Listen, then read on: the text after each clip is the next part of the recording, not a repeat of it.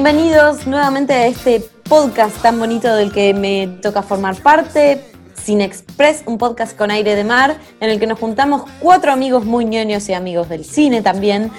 Santi Moroni, Max Chakowski y Delfi Mostafán. Mi nombre es Mayra Pilas y hoy, hoy tenemos un programa especial dedicado a los viajes en el tiempo, dedicado al pasado, al presente y, por qué no, al futuro. Dedicado puntualmente a una saga que nos emociona a todos eh, de generación en generación. Estamos hablando de volver al futuro y tenemos muchas cosas para contar. Primero voy a saludar a los chicos. Hola, ¿cómo están? ¿Cómo va? ¿Todo bien? ¿Cómo le Bien, va? acá. Nerviosa porque para los que nos vienen escuchando van a saber que es la primera vez que me animo a presentar este podcast, así que ya le quiero Yes. ceder la la, ceder la pasabra. Se me lengua la traba, le quiero ceder la palabra a alguien para que me saque de esto. Bueno, empiezo yo si querés. Eh, te digo que me encanta estar hablando de Volver al Futuro. Es una trilogía que creo que todos la hemos visto. Y me pasó que revisionarla para hacer este podcast, creo que la disfruté más que nunca. Eh, si bien la primera vez la debo haber disfrutado un montón, después es esa típica película que enganchás en la tele y te quedás mirando. Pero ahora fue como que la, la- la volví a ver a conciencia y una atrás de la otra para colmo y, y me encantó. No sé si les pasó lo mismo a ustedes Sí. o no, pero es una película que, que hay que volver siempre. Sí, sí, a mí me pasa, encontrás algunos detalles, viste, algunos planos, eh, como la, la primera, la 1, que estrenó 3 de julio de 1985. El primer plano es los relojes, y después cuando Martin va a la casa de Doc, que es impulsado por el parlante gigante que va para atrás. Ya ahí, a la segunda escena de, de Volver al Futuro, ya te está diciendo el mensaje de va para atrás, o sea, el personaje va a ir para atrás todo el tiempo. Claro, de hecho ya está en el nombre, juega esto de volver al futuro, por ahí en, en- en Sí. español no, no pasa tanto, en inglés es back to the future, o sea, atrás al futuro, Claro. una, una cosa rarísima. Eh, Delphi, no sé si querés opinar algo, si no nos metemos ya a desarrollar un poquito de la historia. No, nada más decir que a mí también me encantó la temática que elegimos, más que nada porque también disfruto mucho lo que son las películas de viajes en el tiempo y siempre este concepto presente de la fragilidad del tiempo, ¿no? Que te mandás una mínima acción diferente en el pasado y tu futuro puede cambiar completamente. Y siempre esto de estar persiguiendo el tiempo, ¿no? Eh, siempre tratar de ganarle, así que me gusta mucho esa temática. Y tal cual estamos eligiendo también esta temática con un motivo, ¿no? Como dijo Max, se estrenó en 1985, con lo cual este año está cumpliendo sus primeros 35 años. Una película que, como bien decíamos, ya en el nombre juega con volver al futuro. Si uno vuelve, pero donde estuvo, digamos, es un juego de palabras que en realidad no iba a llamarse así.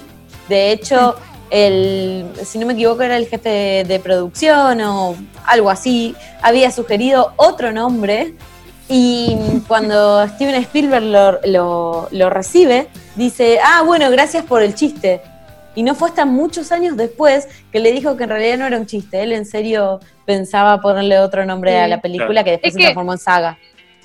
Es que además iba a ser el hombre espacial de Plutón o algo así. Eh, a mí me copa más eh, Back to the Future, no sé qué opinan.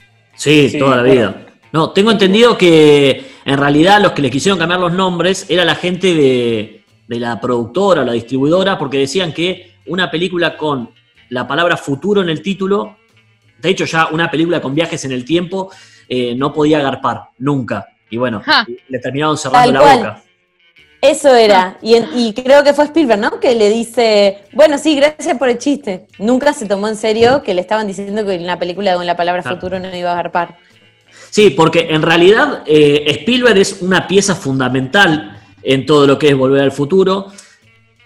En realidad Volver al Futuro es un gran what if, un que hubiera pasado si, que se le ocurrió a Bob Gale, que es el, el guionista y uno de los productores de la película, una vez que viajó de, de vacaciones a la casa de sus padres y revisando ahí, viste, como hacen los yankees, van revisando el ático, los sótanos, qué sé yo, Sí. se, se encontró... Los anuarios. Claro, se encontró el anuario de, de su papá cuando iba al colegio.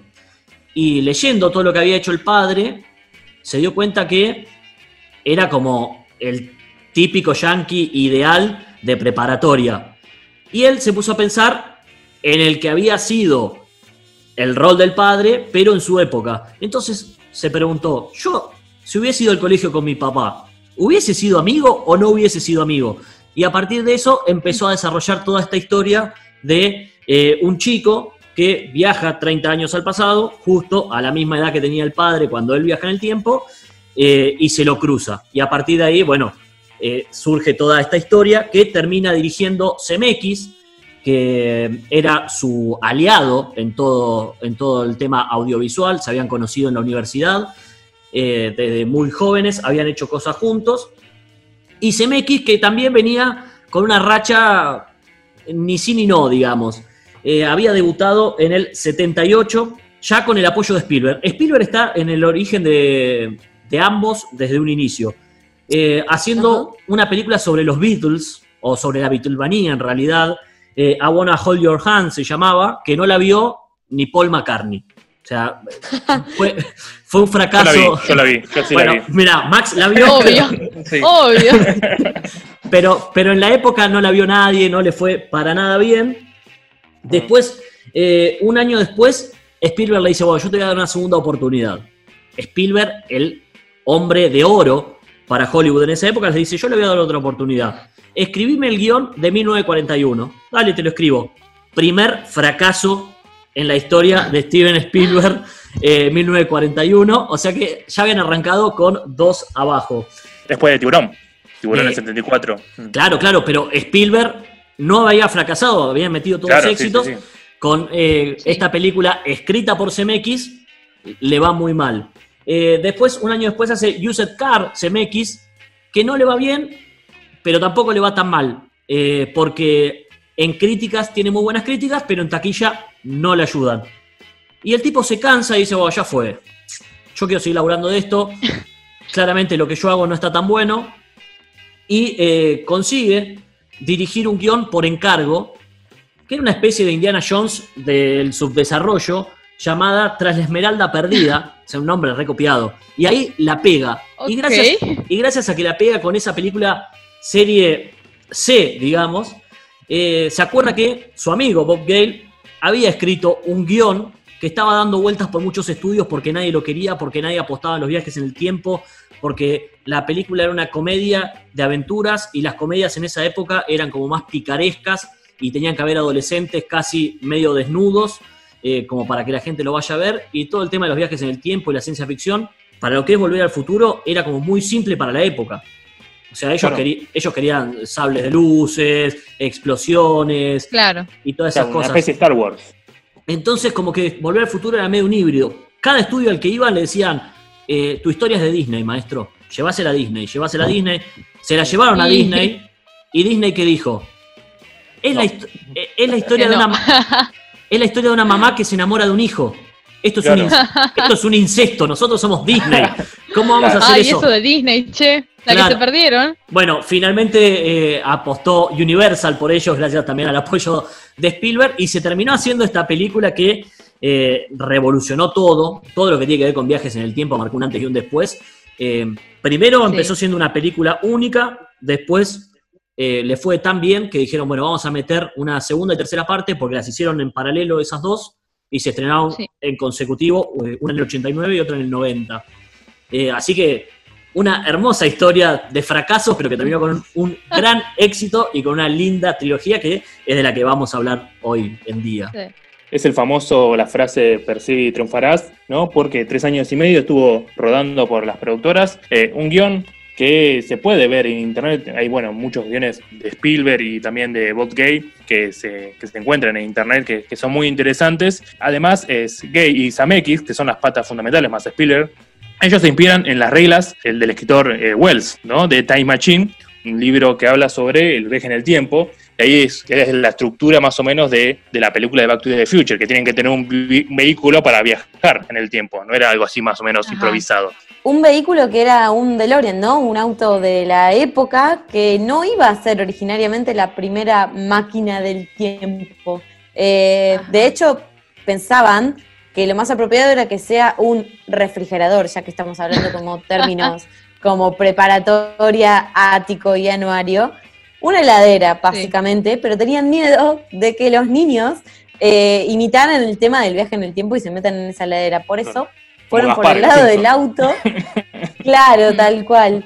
Por eso fueron por el, por el lado del auto. Y sí, sin dudas, volviendo un poco, volviendo al futuro, el chiste se lo robé a Santi, quiero decir. Bueno, eh, volviendo un poco a lo que estábamos hablando. Y es que aparte al DeLorean le estaba yendo medio mal en esa época, pero ¿por qué lo eligieron? Porque por el modo en que se abrían sus puertas, eh, era como que recordaba una especie de nave espacial. Y ellos ya habían escrito esta escena eh, donde el auto desemboca en un granero, ¿no? Y los habitantes de ahí piensan que es una nave espacial, que son alienígenas o algo así muy raro. Entonces querían seguir ese ideal también futurista. Y los del DeLorean le terminaron agradeciendo eh, a estos artistas por darle tanta popularidad al modelo y que no se perdieran el tiempo, porque sin dudas hoy pensamos en, en DeLorean como un ícono.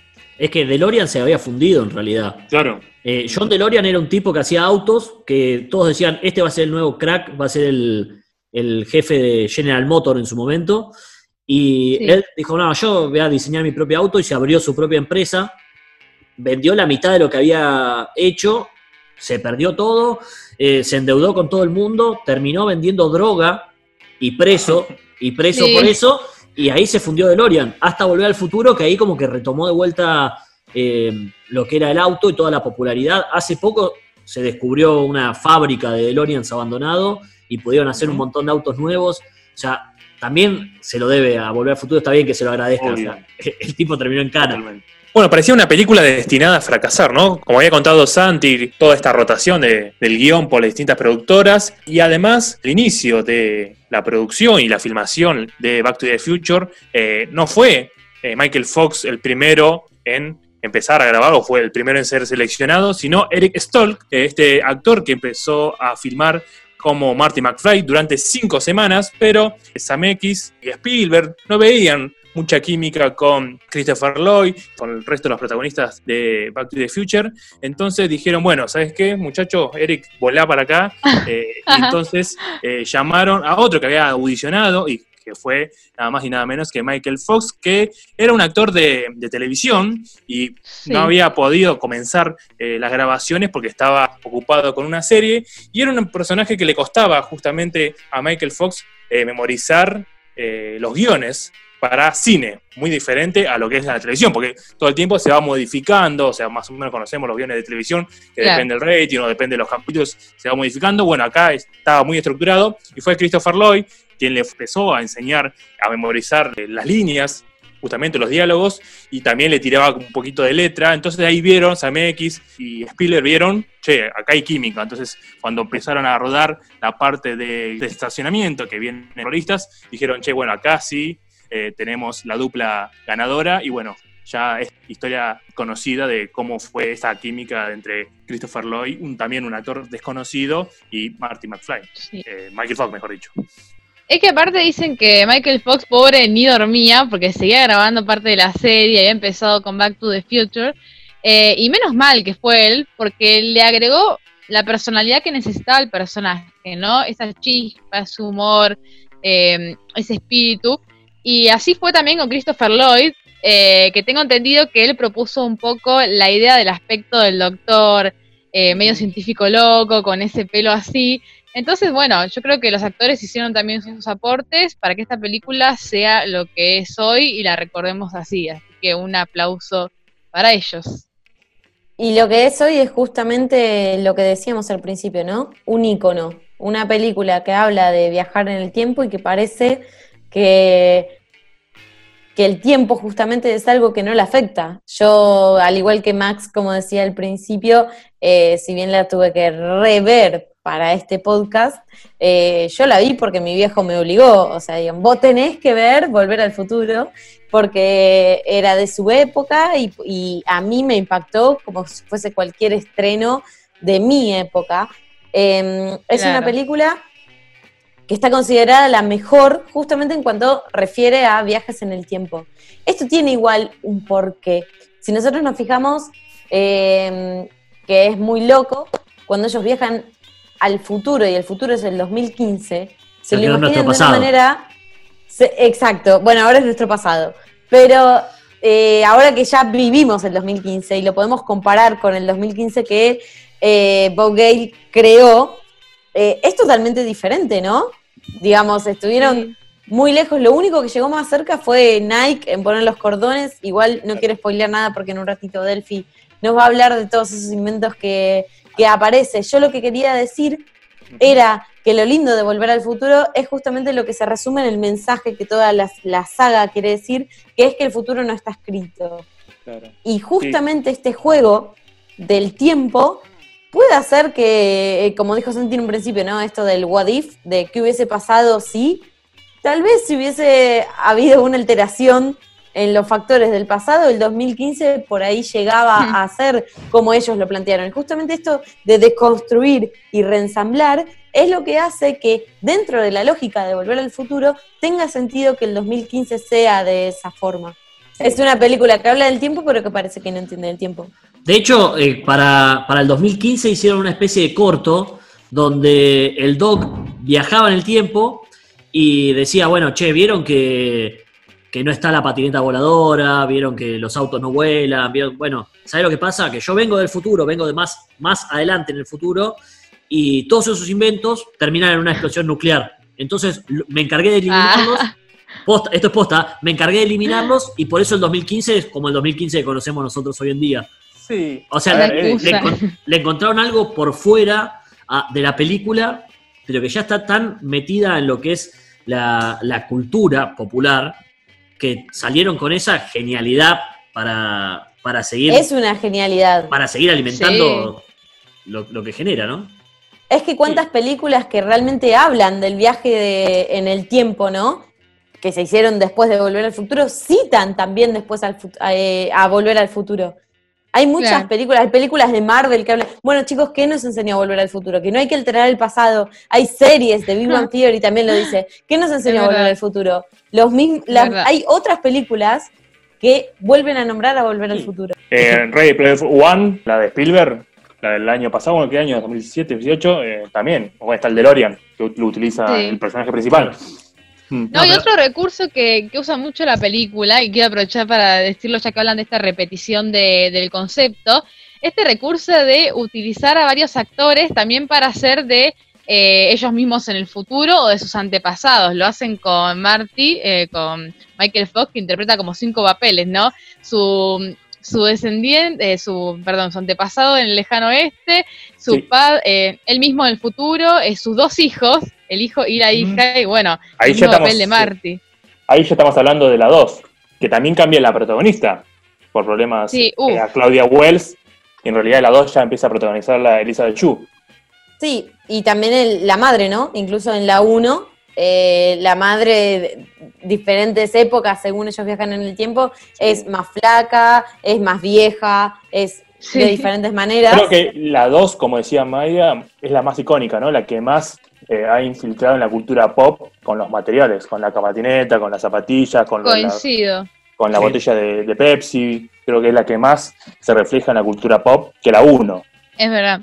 Y es que tiene mucho que ver con eh, muchos inventos que hoy hemos hecho realidad y otros que no, pero que tienen prototipos. ¿Por qué? Porque los científicos quieren darle a la gente eso, ¿no? Que puedan vivir en ese futuro que les prometieron en ese 2015, que bueno, está un poquito atrasado, pero ya llegará.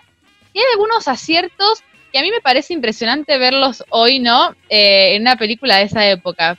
Primero las videollamadas, ¿no? Después las zapatillas Nike, que Nike las creó por la película.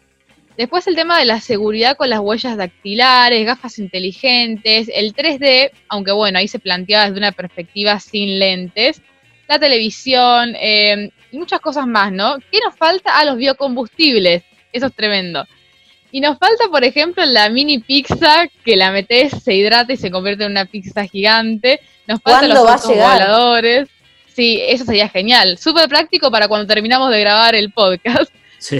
Eh, y después nos falta también correas que pasean a los perros solos, aunque tenemos drones y hay gente que pasea a sus perros con drones, lo hemos visto en esta cuarentena en un video que se hizo viral. Y con respecto a los aeropatines y al auto volador, yo diría, ya hay un stop ahí, porque si bien no los tenemos hoy, eh, como lo veíamos en la película, en realidad hay prototipos que se están desarrollando. Hay una empresa que se llama Lexus que creó una, lo que ellos llaman hoverboard, un aerodeslizador. Lo que pasa es que nada más funciona en una superficie con imanes, en una pista que está hecha para eso. Entonces no se puede comercializar como lo veíamos en ese 2015 de Volver al Futuro. Y con el tema de los autos voladores pasa algo similar, pero mucho más secreto. Se dice que hay varias empresas que lo están desarrollando, ellos dicen estamos en eso, y hay prototipos y demás que tienen hélices como si fueran drones gigantes, pero todavía no tenemos tampoco ese auto volador que parece que se desliza solo, no tiene una hélice como de helicóptero. Es muy loco entonces todo lo que genera, ¿no? Esto que decís de, de volver al futuro, cómo afectó a los nuevos in- inventos en nuestro presente, para nuestro futuro, cómo eh, las marcas, incluso Nike, eh, lo hace a partir de la película, responden a una demanda que la película inventó. Eh, pero también justamente el fenómeno de volver al futuro con el paso de los años, porque como hablábamos hoy al principio, es- este podcast lo estamos grabando porque la película está cumpliendo sus primeros 35 años, eh, sigue generando mucha emoción en la gente. Y tal fue así eh, cuando, no sé si recuerdan, en el año 2011 vino a Argentina Christopher Lloyd a grabar un comercial de Garbarino, ¿se acuerdan? Sí. Que se la ponía con el local. caótico.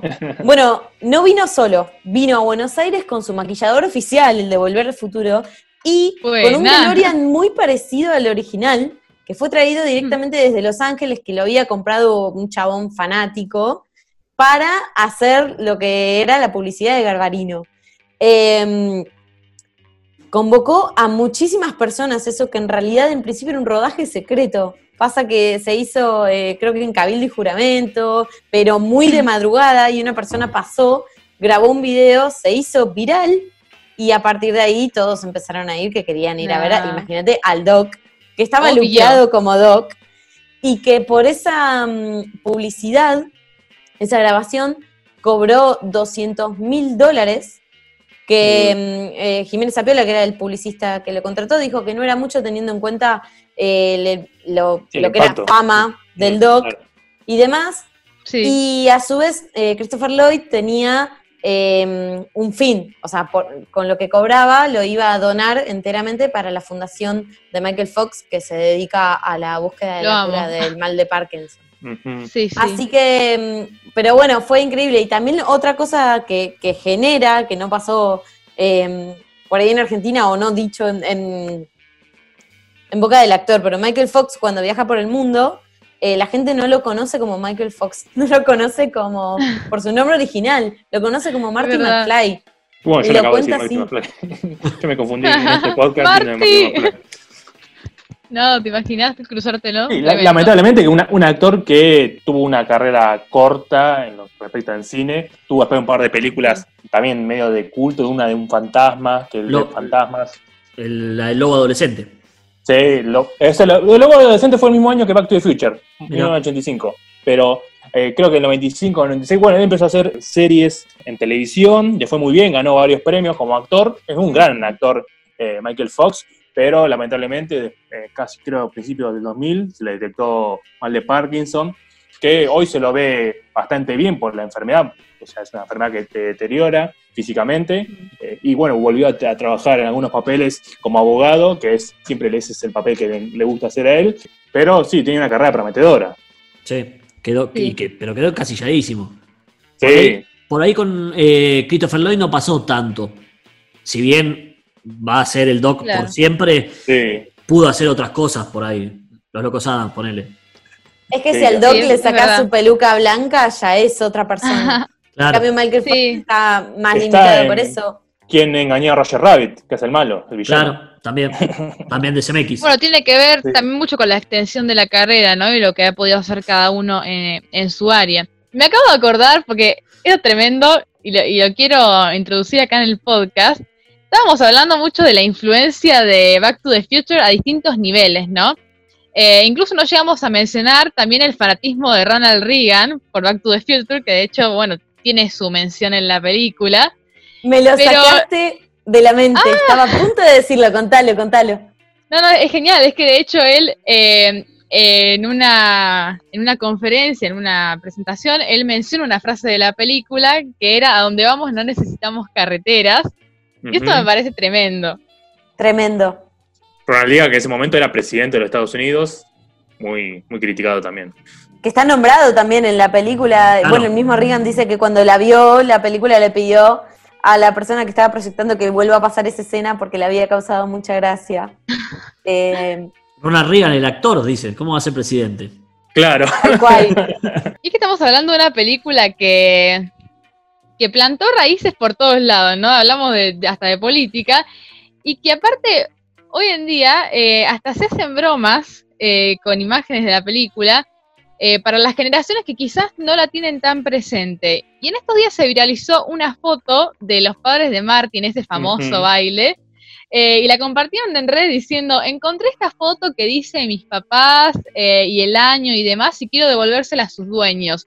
Y si bien había gente que comentaba, no, es una foto de Back to the Future, había gente también que decía, uy, no, hay que encontrar a esta pareja para devolverle su foto. No puedo creer. No, No yo tampoco. Sí, pasó, pasó, pasó. No lo puedo Mi creer. tía lo compartió. Mi tía lo compartió en su Facebook. Digo, tía, Para por los favor, llamados. es una película. Sí, de hecho decían una broma para los llamados centennials, ¿no? Pero yo creo que eh, era también bastante la gente que comentaba, no, chicos, fíjense, pero bueno. Es una escena aparte muy hermosa y muy icónica que se repite en la 1 y en la 2. O sea que es una, es una escena característica de Volver al Futuro. Y que generó quilombo también, ¿eh? Quilombos legales. Claro. ¿Ah, sí? ¿Por qué? Porque eh, el actor, el que hace de George McFly en la, en la 1, Crispin. Glover. ahí Crispin está, Glover. gracias, eh, no estuvo tan de acuerdo en volver en la 2 porque pedía un montón de cosas, él quería ser casi tan protagonista como Marty McFly. Sí, Eh. Bueno. Eh, y, sos, Pero sos, Sos sos yo, Crispin Glover. sos, sos el papá, boludo, dejate joder. se le infló el ego, chicos, ¿no? Claro, claro. Eh, y bueno, nada, lo terminaron cambiando, lo terminaron cambiando de actor. De hecho, para los que se acuerdan, creo que la primera vez que aparece en la, en la 2 eh, es en el presente, o sea que es el, el viejo y lo, lo hacen dado vuelta con el, Claro. flequillo, con el flequillo cambiado. Bueno, ahí es otro actor que era parecido. eh, y después en la mayoría de las Mm. escenas aparece medio de espalda o aparece Claro. eh, El tema es que la cara. difuminado. la- Pero Sí. no, hay un par de escenas de la 1 que las reutilizaron en la 2. Y este tipo, Claro. y este tipo salió a decir, che, loco, yo no quería estar de vuelta en Volver al Futuro. Acaban, Uh. a- acaban de usar mi imagen. Hizo juicio, ganó el juicio y gracias a él hoy existen un montón de leyes de que no se puede usar material de otra persona eh, sin Sí. su consentimiento. O sea, Igual también Sí. sentó eh, jurisprudencia, digamos. Yo, yo leí que leí que este, este señor, George eh, McFly, eh, pero en su vida real, no vio nunca la película. La vio eh, cuando la terminaron de grabar ahí con sus compañeros de elenco, digamos, pero nunca fue al cine ni la vio en televisión. No la vio. Muy resentido. Odiado, quería la historia. odiado. Quería la historia de George McFly, chicos. Claro. Bueno, pero Crispin Glover también tiene una cara particular para buscar otro similar, ¿no? Con esa, esa nariz, que es conocido por ser el villano en Los Ángeles de Charlie. Claro. Que Tal que, cual. que- que huele el pelo. Tiene Sí, esa sí, cara sí. particular. eh, que en la 3 no aparece, ya directamente en la 3 no aparece. No. Otro tipo al que no le pasó el tiempo, porque devolvió el futuro a Los Ángeles de Charlie y sigue siendo la misma cara. sí. De todos los personajes de Back to the Future, Elisa de Yu, que sale en la 2, es la que más carrera tuvo, más popular, ¿no? En este tiempo. Más A mí me hizo, me hizo acordar mucho una y me causó mucha gracia.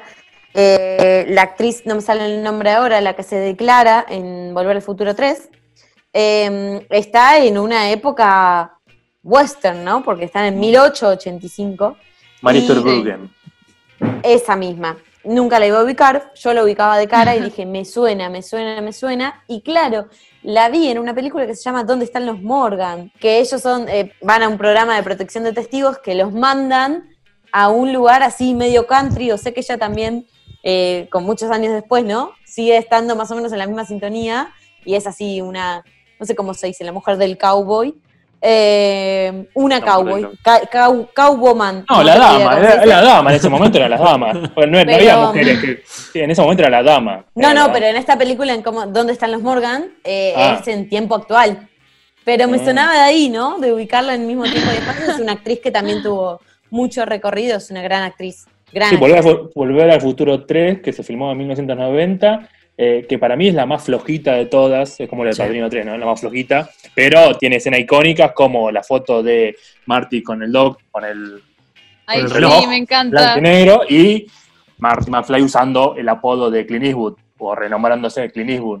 Bueno, eso, Eso es genial. Porque en el 55 es eh, Calvin Klein. Claro, Y en, Ah, sí, cual. y en 1008 es eh, Clint Eastwood.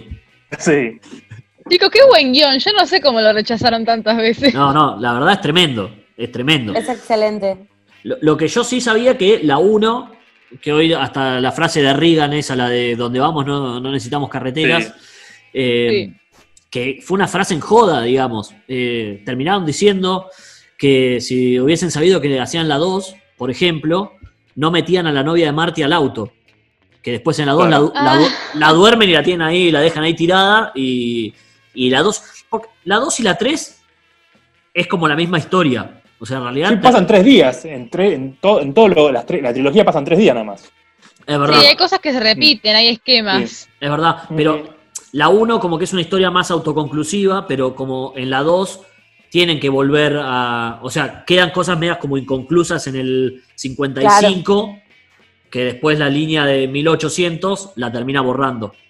Hay todo un tema. Mm. Hoy Max decía que algunos hacen esquemitas para entender la- las teorías de, de volver al futuro, y hay todo un tema con, con la teoría. Esto ya no, me pongo casi científico filosófico a hablar del tema, eh, que, tiene Sí. que ver, que tiene que ver, eh, creo que se la conoce como la paradoja del abuelo, que es que si vos viajás, Ajá. si, si viajás al pasado y, te y matás a tu abuelo, nunca hubieses nacido, entonces nunca pudieses haber viajado al pasado, entonces nunca podías haber matado a tu abuelo, y toda una cosa así.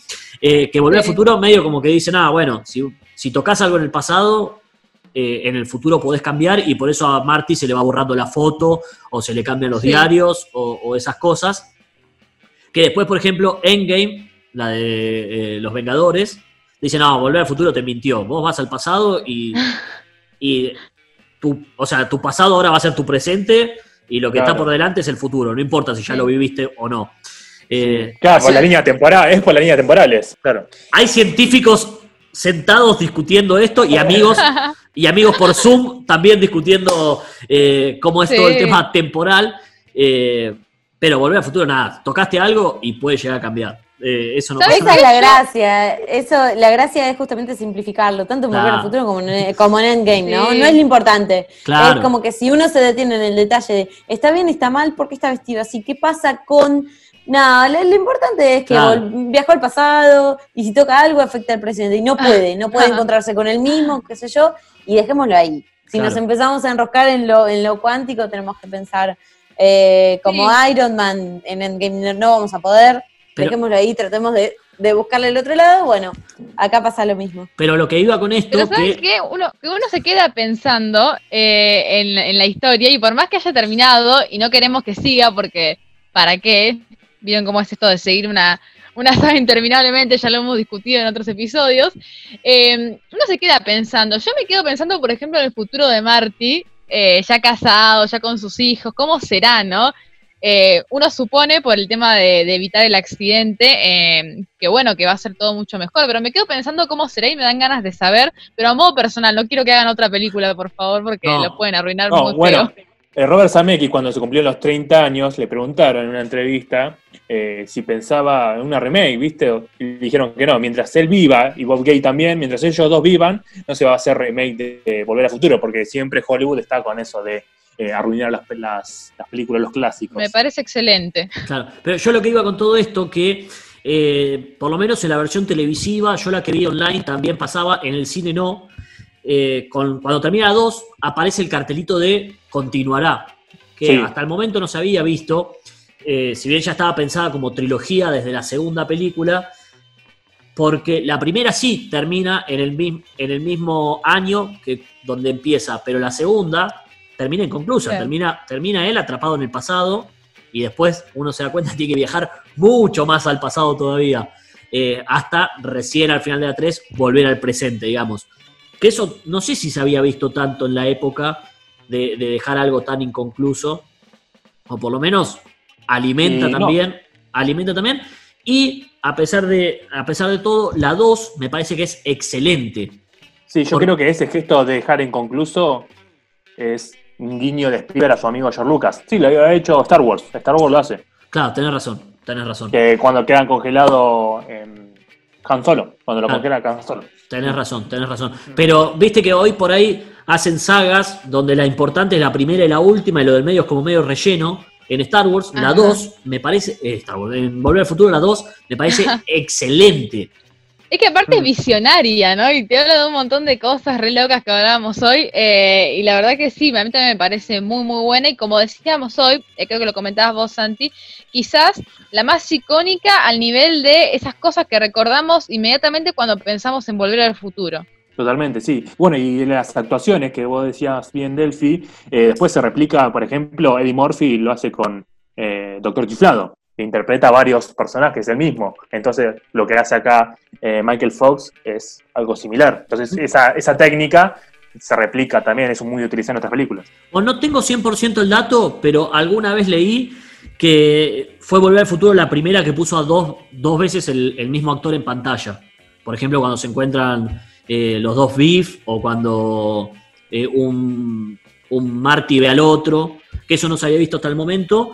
Y después también cuando ven las fotos, por ejemplo, cuando Biff le muestra todas las novias que tuvo, eh, y son todas eh, actrices famosas, que después Sí. es algo que ya con video lo volvió a hacer eh, Forrest Gump, ponele, como que hasta el momento no se había visto. O sea, tecnológicamente la película también es sobresaliente.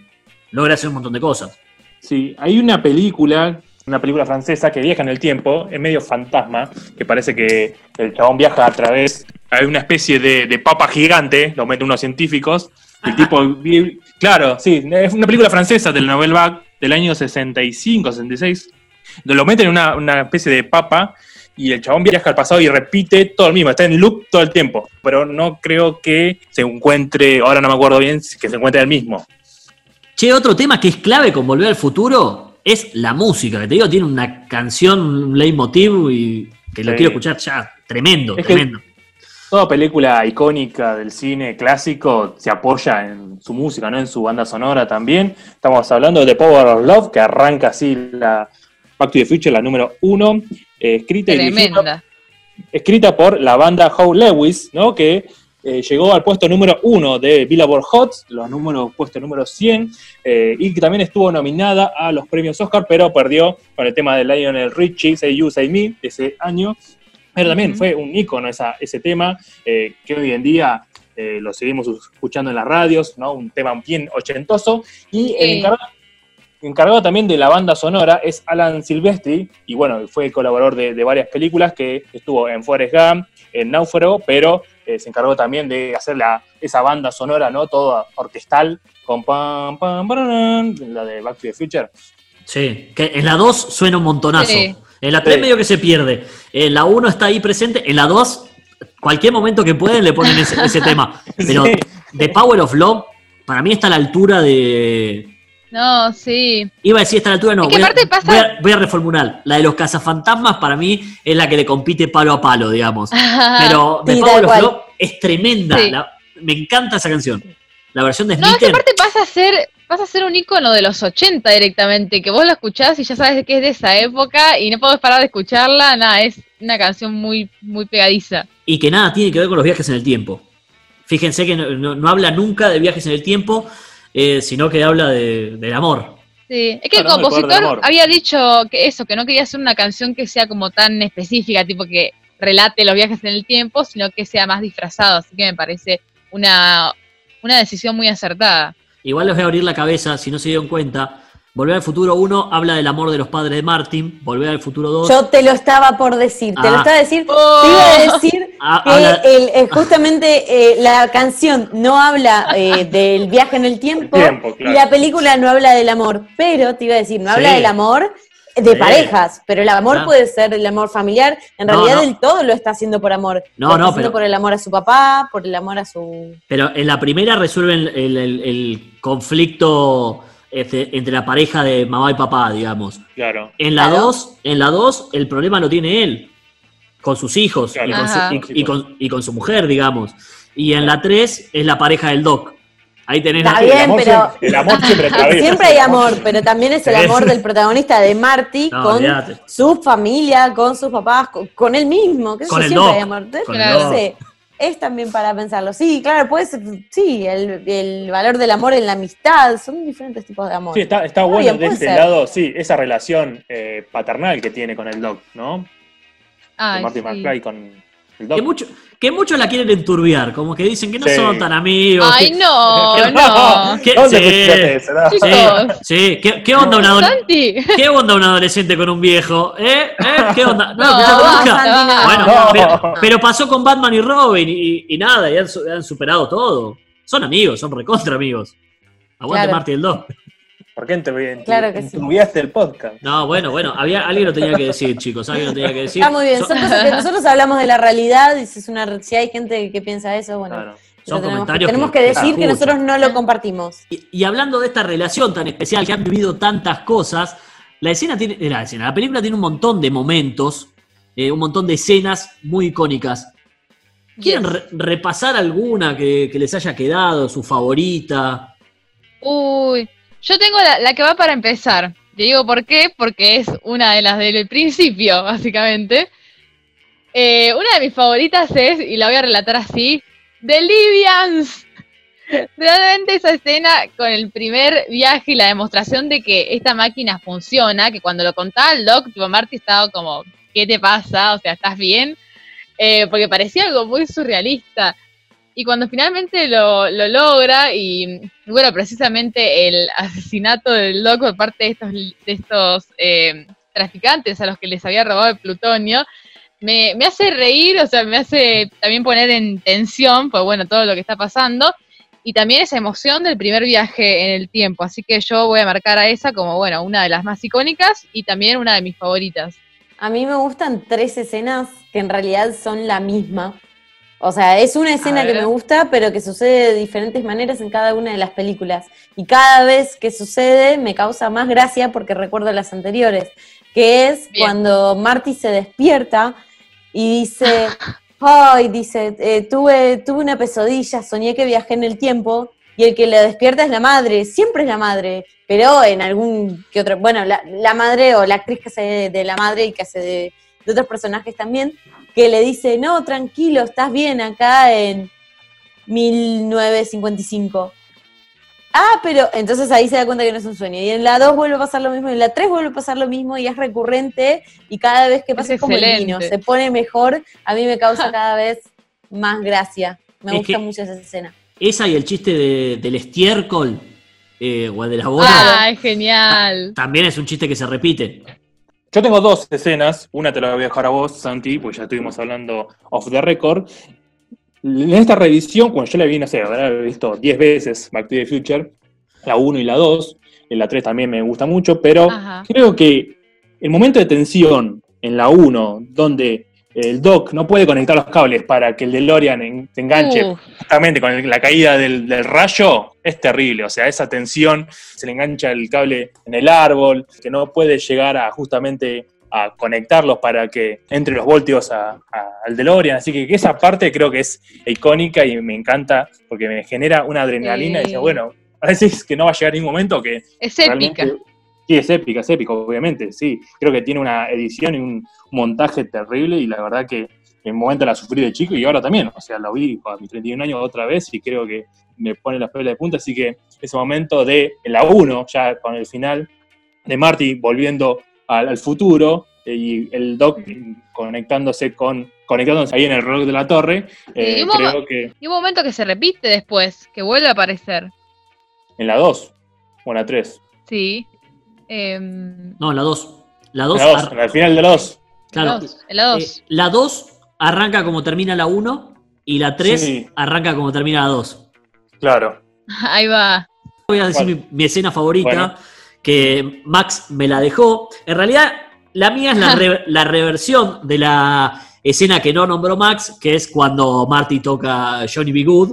A mí me gusta mucho toda esa escena, pero de la segunda parte, cuando ves al nuevo Marty eh, viéndose a él tocando esa escena. Me, me parece hermoso porque es como que ves el, back- encanta. el backstage de todo, digamos, y él se mira a él charlando con su mamá, eh, que después Biff le pega un portazo y ahí se vuelve Sí. a complicar todo. Eso me, me vuelve loco porque es como volver a ver lo mismo, pero desde otro ángulo. Entonces me O encanta. sea, ese guiño de Volver al Futuro de, que inventó el rock, ¿no? Bueno, sus hijos lo van a- le va a gustar este- esta música y cuando el primo de, Chuck Berry agarra el teléfono y dice, mira, Chuck, escucha esto, esta es la música que estaba buscando, la melodía que estaba buscando, esa, sí, esa escena es épica, también, muy memorable.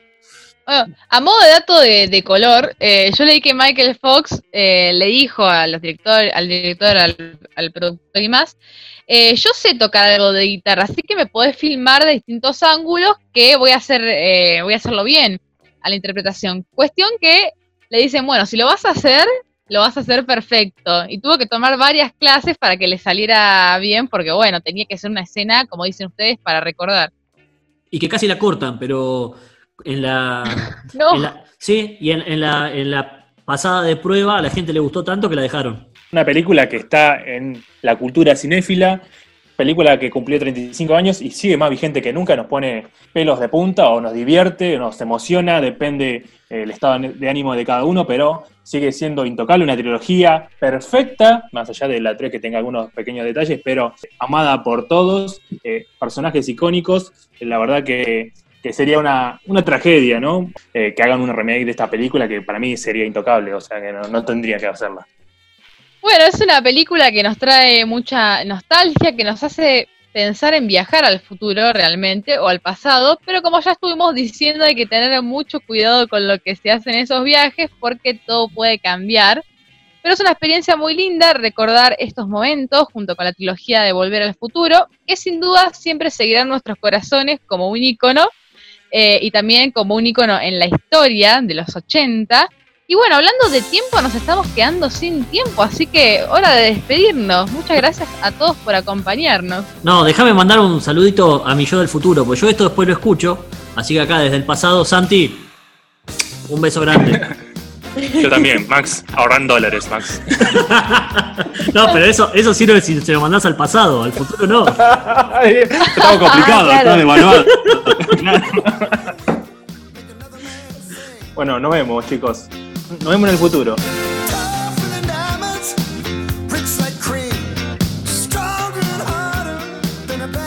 Si te gustó este episodio, buscanos, somos arroba cinexpress, así nos encontrás en todas las redes sociales. Tenemos algunos que otros capítulos también en Spotify como para que te copes y nos sigas escuchando.